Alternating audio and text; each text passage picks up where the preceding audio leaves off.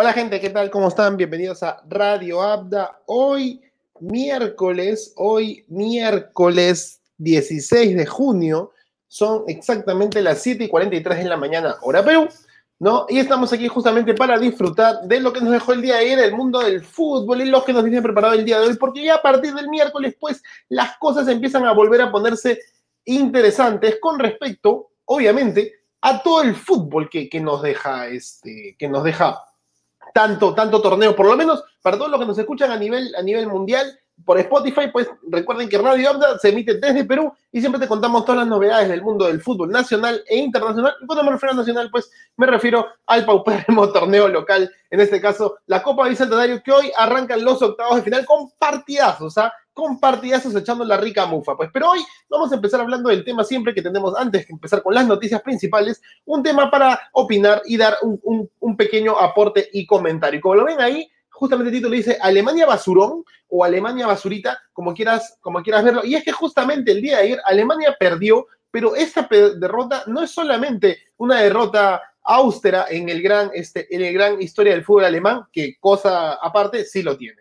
Pero sí hay algo para recalcar y que te lo queremos contar y opinar aquí un momento. Pero antes me presento formalmente cómo están, qué tal todos. Yo soy el tío Abda y aquí están listos para decirles que no se olviden de seguirnos en las redes sociales. Somos Radio Abda, estamos presentes en Facebook, YouTube, Twitter, Twitch, Instagram y si no quieres ver este lindo cacharro, en Spotify también, que sale automáticamente. Hoy, en este momento, en el streaming de las 7 y 45 de la mañana del miércoles 16 de junio, estamos haciendo en vivo desde Facebook, Twitch y Twitter. Y automáticamente terminando el podcast pasa a YouTube para que tú lo puedas ver cuando tú quieras en el transcurso de la mañana, porque si no, puff, así de rápido pasa la historia y así de rápido te contamos ya lo que sucede el día de mañana. Entonces vamos a ir justamente con el primero, Alemania cada vez más al fondo. Y esto pasa justamente por este pequeño tema que, les, voy a, que les voy a compartir aquí, y aquí con mi, con mi imagen obviamente que acompaña de lado. Y es que Alemania eh, ayer perdió contra Francia, pero la histórica Alemania, que tantos recuerdos ha traído, no siempre ha sido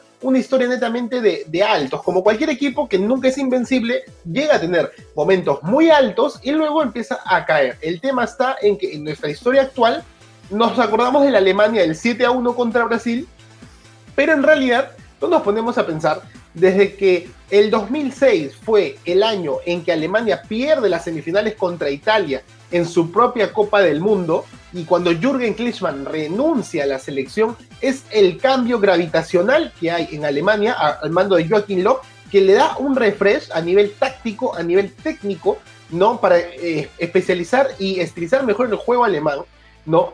Para que así poder, obviamente, tener un mejor flujo de trabajo. De hecho, le costó mucho, pero llegó a la final de la Eurocopa en el 2008, que la perdió contra Francia, contra, perdón, contra España, y luego rumbo al 2010 logra la clasificación al, Mundial de Sudáfrica, que le gana, por ejemplo, como ven ahí en imágenes a Inglaterra con ese gol polémico que es donde nace el bar y nace el ojo de halcón con el gol polémico que eliminan a Frank Lampard, ¿no? Donde es que es justamente ese gol que choca en el palo, choca en la línea y luego la saca Neuer, pues automáticamente ayuda a que se cree el hoy por hoy tan reclamado bar. Pero bueno, Alemania había conseguido el tercer lugar en el Mundial del 2006, la final en el 2008, Vuelve a conseguir el tercer lugar en el 2010 contra justamente este contra Uruguay tras quedar eliminado ante, ante España, ¿no? Con gol de Carles Puyol. Y cuando va a la Euro del 2012, el único problema que tiene ahí en esa Eurocopa es que se encuentra contra Balotelli eh, y, a Italia le gana 2-1 a Alemania, eliminándolo de la final. A pesar de que España vuelve a ganar, Alemania vuelve a quedar entre los cuatro mejores de la Eurocopa y es ahí cuando obviamente había un camino ascendente para Alemania, ¿no? Rumbo hacia el Mundial del 2014 con Philip Lang, este, Jerome Boateng, Manuel Neuer, Suvan Steiger, Tony Cross, Matt Hummels, ¿no? Y es donde de alguna manera ellos se cobran ciertas revanchas este, por todo lo logrado previamente, ¿no? Ya había aparecido Austin y Miroslav Klose estaba por retirarse pero ese conjunto de jugadores logra hacer una campaña increíble a pesar de sufrir un poco en la fase de grupos directamente, porque gana, pierde, gana. Este, y ahí obviamente, como pueden ver en imágenes, recordamos el famoso 7 a 1, pero después de la fase de grupos que gana, pierde, gana, este, clasifica octavos, clasifica a, cuartos y en semis se encuentra contra Brasil, ganándole 7 a 1, haciendo historia en el fútbol moderno con la goleada de Alemania, en 5 a 0 en el primer tiempo y 2-1 en, en, el segundo tiempo para hacer un global de 7 a 1. Brasil nunca se va a olvidar de eso, justo ayer yo conversaba con, con, mi esposa de esto, y es que tiene que pasar algo muy grande para que Brasil le vuelva a ganar a Alemania y olvidar esa mancha increíble en su historia. Pero bueno, Alemania logra eliminar a Brasil en su casa, ¿no? Cosa que le pasó a Alemania en 2006 y logra ganarle a Argentina. O sea, dos potencias del fútbol mundial por historia, ¿no? La tierra de Pelé y la tierra de Maradona. Y Alemania supera ambos, ambos muros futbolísticos este, sudamericanos, logrando así alzarse con la Copa del Mundo. Independiente si lo metió gol Mario Götze, independiente si Marco Rojas no estuvo, independiente si Miroslav Klose metía su gol y superaba a Ronaldo en la tierra de Ronaldo como el máximo goleador de la historia de los mundiales, Alemania logra llegar a la cúspide de esa evolución que Joaquín Löw desde el 2006, ¿no? Con la caída este, de Alemania en, su mundial, en ocho años había logrado alzar su cuarta Copa del Mundo y alcanzar justamente a Italia entre los, el segundo lugar de los cuatro de los equipos con cuatro copas a nivel mundial. En la Copa Confederaciones, tras haber sido campeón mundial, pues la gana y gana su primer título de Copa Confederaciones, pero además pierde en semifinales ante Francia. ¿no? O sea, Francia se cobra una revancha de, la, Copa del Mundo del 2014 y, y, Alemania pierde la, este, la Eurocopa en 2016 otra vez quedando entre los cuatro mejores, ¿no? Y ahí es donde yo creo que empieza el debacle de Alemania. Después de haber ganado el Mundial del 2014 y perder las semifinales de la Euro, ¿no? Alemania en el 2018 logra realmente tener un paupérrimo presentación. Pierde contra México, le gana a Suecia por un tema creo que de jerarquía europea y pierde contra la Corea del Sur de este, ¿cómo se llama este? De Song, este, el hombre del Tottenham, y Alemania empieza a caer en picada, porque realmente luego de esa eliminación tempranera, no solamente cumpliendo la racha de que los campeones del mundo quedan eliminados en fase de grupos en su siguiente mundial, ¿no? Si no es por decir que pierden su primer partido inicial en su siguiente mundial, pues en la Copa de la Liga de Naciones de la UEFA, Alemania pues tiene esta, esta, esta mala racha ¿no? Tiene esta muy mala racha de, haber quedado este, cuarto en su grupo. Como recordarán, la, Liga de Naciones de la UEFA este, ordena a los rivales en orden jerárquico o de, o de potencias, ¿no? Entonces Alemania está en el grupo 1, este, o en el grupo A en la liga, en su, en su grupo personal, y, y, si tú quedas último en ese, en ese grupo, te mandan a una división inferior. Y Alemania pierde todos sus partidos, ¿no? Entre empatar y perder y queda último y se va a, la segunda. O sea, Alemania en la nueva Liga de Naciones del siguiente, de la siguiente temporada va a jugar contra unos equipos, no es por menospreciar, ¿ok? Pero es como que Croacia, Ucrania, este, República Checa, ¿no? Entonces hay, hay un ranguito menor de, selecciones europeas, ¿no? La base 2 de, de, eh, este, de selecciones europeas y Alemania ha caído ahí. Y, y eso quiere decir, pues, que desde la Copa del Mundo del 2014, la eliminación en semifinales de la Euro no deja de ser Alemania, obviamente, una selección que, da, da, luces de buen fútbol, de, mucha técnica, de, mucha jerarquía, ¿no? Incluso jugó con Perú eh, post-Rusia 2018 y le dio una alegría a la selección alemana porque le ganó a Perú 2-1, pero empezó perdiendo contra una selección peruana que creo que muy pocas veces solamente había enfrentado una vez a Alemania en un mundial y Alemania lo pasó por encima a Perú 3-0. ¿No? Entonces empezó perdiendo, bueno, lo, volteó y creo que ahí es donde pasa justamente ese orden jerárquico de las cosas, ¿no? El, o del fútbol mundial, ¿no? La camiseta pesa mucho y Alemania tiene una gran camiseta que pesa bastante, pero 2016 eliminados contra Francia en semifinales que se cobra la revancha del Mundial del 2014, ¿no? Eh, de cuartos de final. 2017, bueno, gana las confederaciones, 2018 clasifica al Mundial, pero queda eliminado en fase de grupos, y 2019 queda eliminado o desciende de la Liga de Naciones de la UEFA eh, demostrando que hoy por hoy Alemania está cada vez cayendo más. O sea, hoy un equipo que se la cree, ¿no? O, por ejemplo, yo no digo Perú, porque a veces Perú tiene unos, unos, unos de sal y otras de arena, pero eh, el momento de Alemania eh, fue entre el dos, yo creo que fue el 2014, la cúspide, y está cayendo, no sé si poco a poco, ¿ah? pero está realmente yendo cada vez más abajo. Ayer perdió contra Francia 1-0, no fue entre comillas, sí fue su culpa porque fue autogol de Hummels, pero no fue su culpa del todo, eh, sino que realmente este, la la, el descenso en la Liga en la Liga de Naciones de la UEFA, el partido del día de ayer este, hace que hoy por hoy una selección que sabe jugarle a Alemania puede ganarle, ¿ok?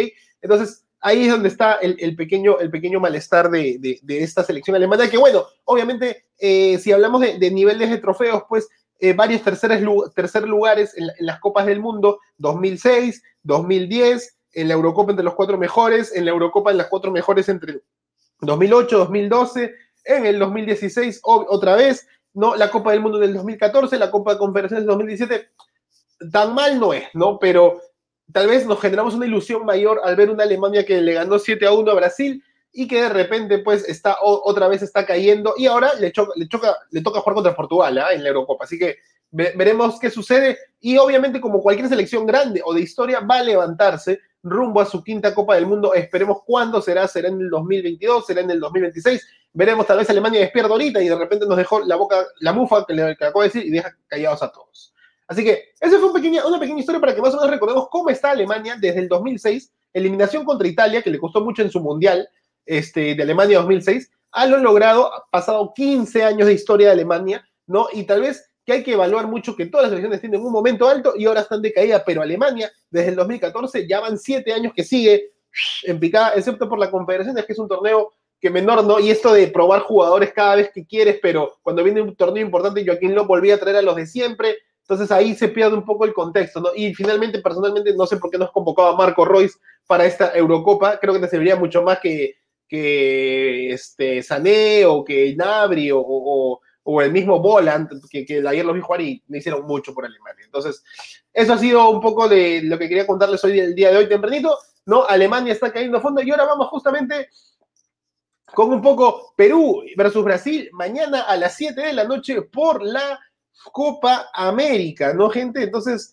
ahí está, por la Copa América, Perú ya está en tierras brasileras, eh, ha estado entrenando, por el momento seguimos manteniendo la misma alineación, eh, que Luis Iberico reemplazaría a Cristian Cueva, pero Cristian Cueva regresaría al once titular porque Gareca no va a renunciar a su, a su, esquema, no va a renunciar a su, a, su, a su engreído. Lo conversamos ayer, el error de Cristian Cueva con respecto a exponer eh, los a romper los protocolos, a exponer a, sus compañeros de selección de cara a la Copa América. Y si no lo viste, te lo dejo aquí arriba o para los lados de arriba, no sé para allá dónde está, pero ahí arriba te lo dejo el tema de ayer, el niño Cristian, para que sepas un poco qué le pasó a Cristian Cueva y por qué está en boca de todos, como dirían algunos en el canal 4.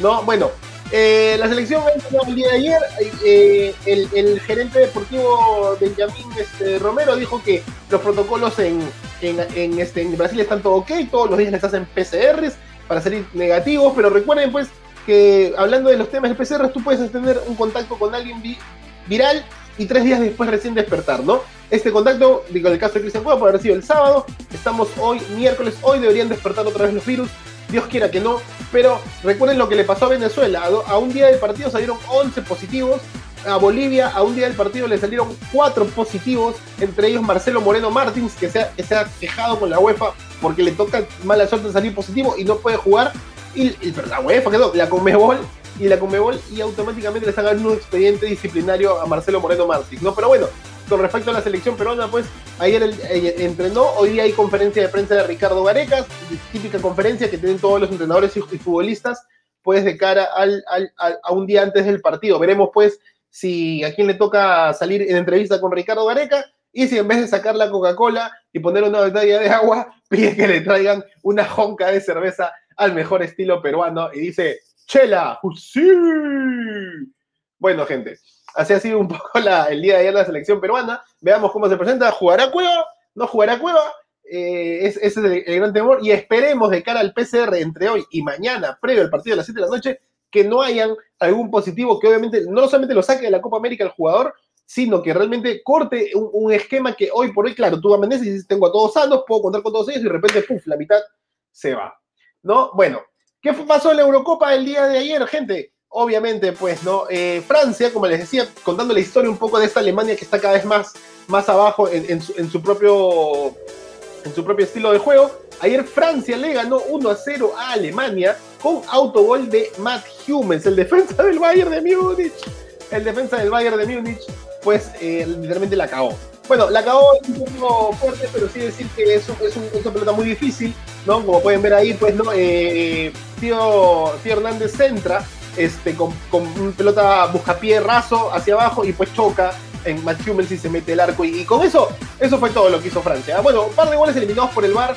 Eh, y ganó Francia 1 a 0 en su debut. Y obviamente Rafael Guerreiro, también el hombre del Borussia Dortmund, para Portugal, para golear Portugal, el campeón defensor, pues empezó con buen pie de la mano de Cristiano Ronaldo, ¿quién más? Ah? Pero primero Rafael Guerreiro, le costó mucho, hasta los 84 minutos iba 0 a 0 Hungría-Portugal, y a los 84 Rafael Guerreiro marca el 1 a 0, con ese gol así que patea y choca y entra, y de ahí nomás a los, casi a los 89, Cristiano Ronaldo, como yo lo diría.